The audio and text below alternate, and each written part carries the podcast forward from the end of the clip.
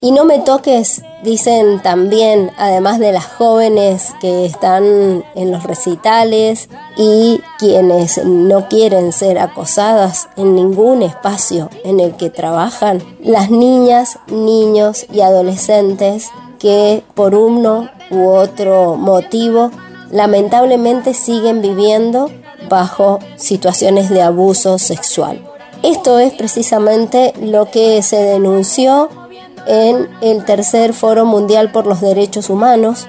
Hubo particularmente una mesa donde estuvo Telma Fardín y donde también estuvieron madres protectoras. Entre otras personas participó también Renata,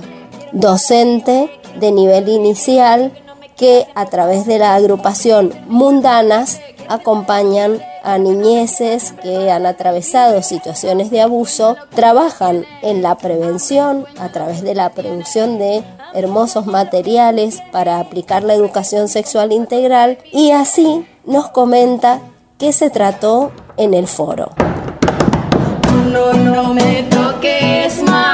Hola, mi nombre es Renata Ismara, soy parte de Mundanas, una agrupación feminista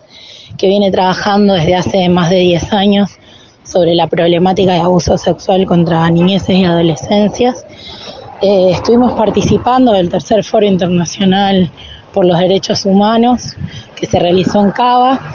y mm, fuimos parte de un panel junto con Marina González Rodríguez, Daniel Arone y Telma Fardín,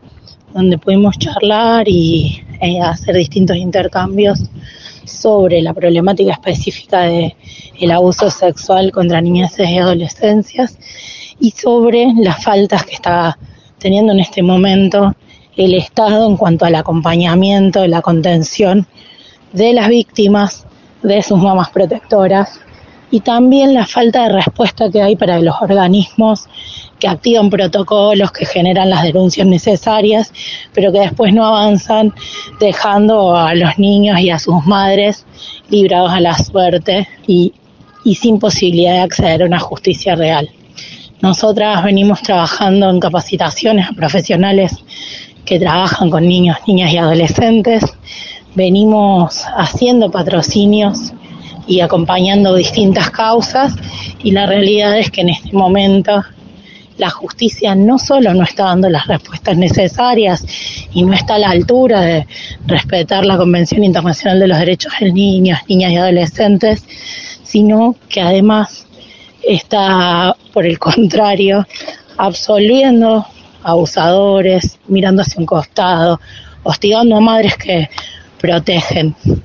un poco esa es la realidad que pudimos compartir y en la que pudimos estar intercambiando y charlando sobre la necesidad urgente de políticas públicas acordes a las necesidades de los niños, niñas y adolescentes. No, no, no me toques, no me toques más. También problematizamos sobre de qué hablamos cuando hablamos de abuso, ¿no?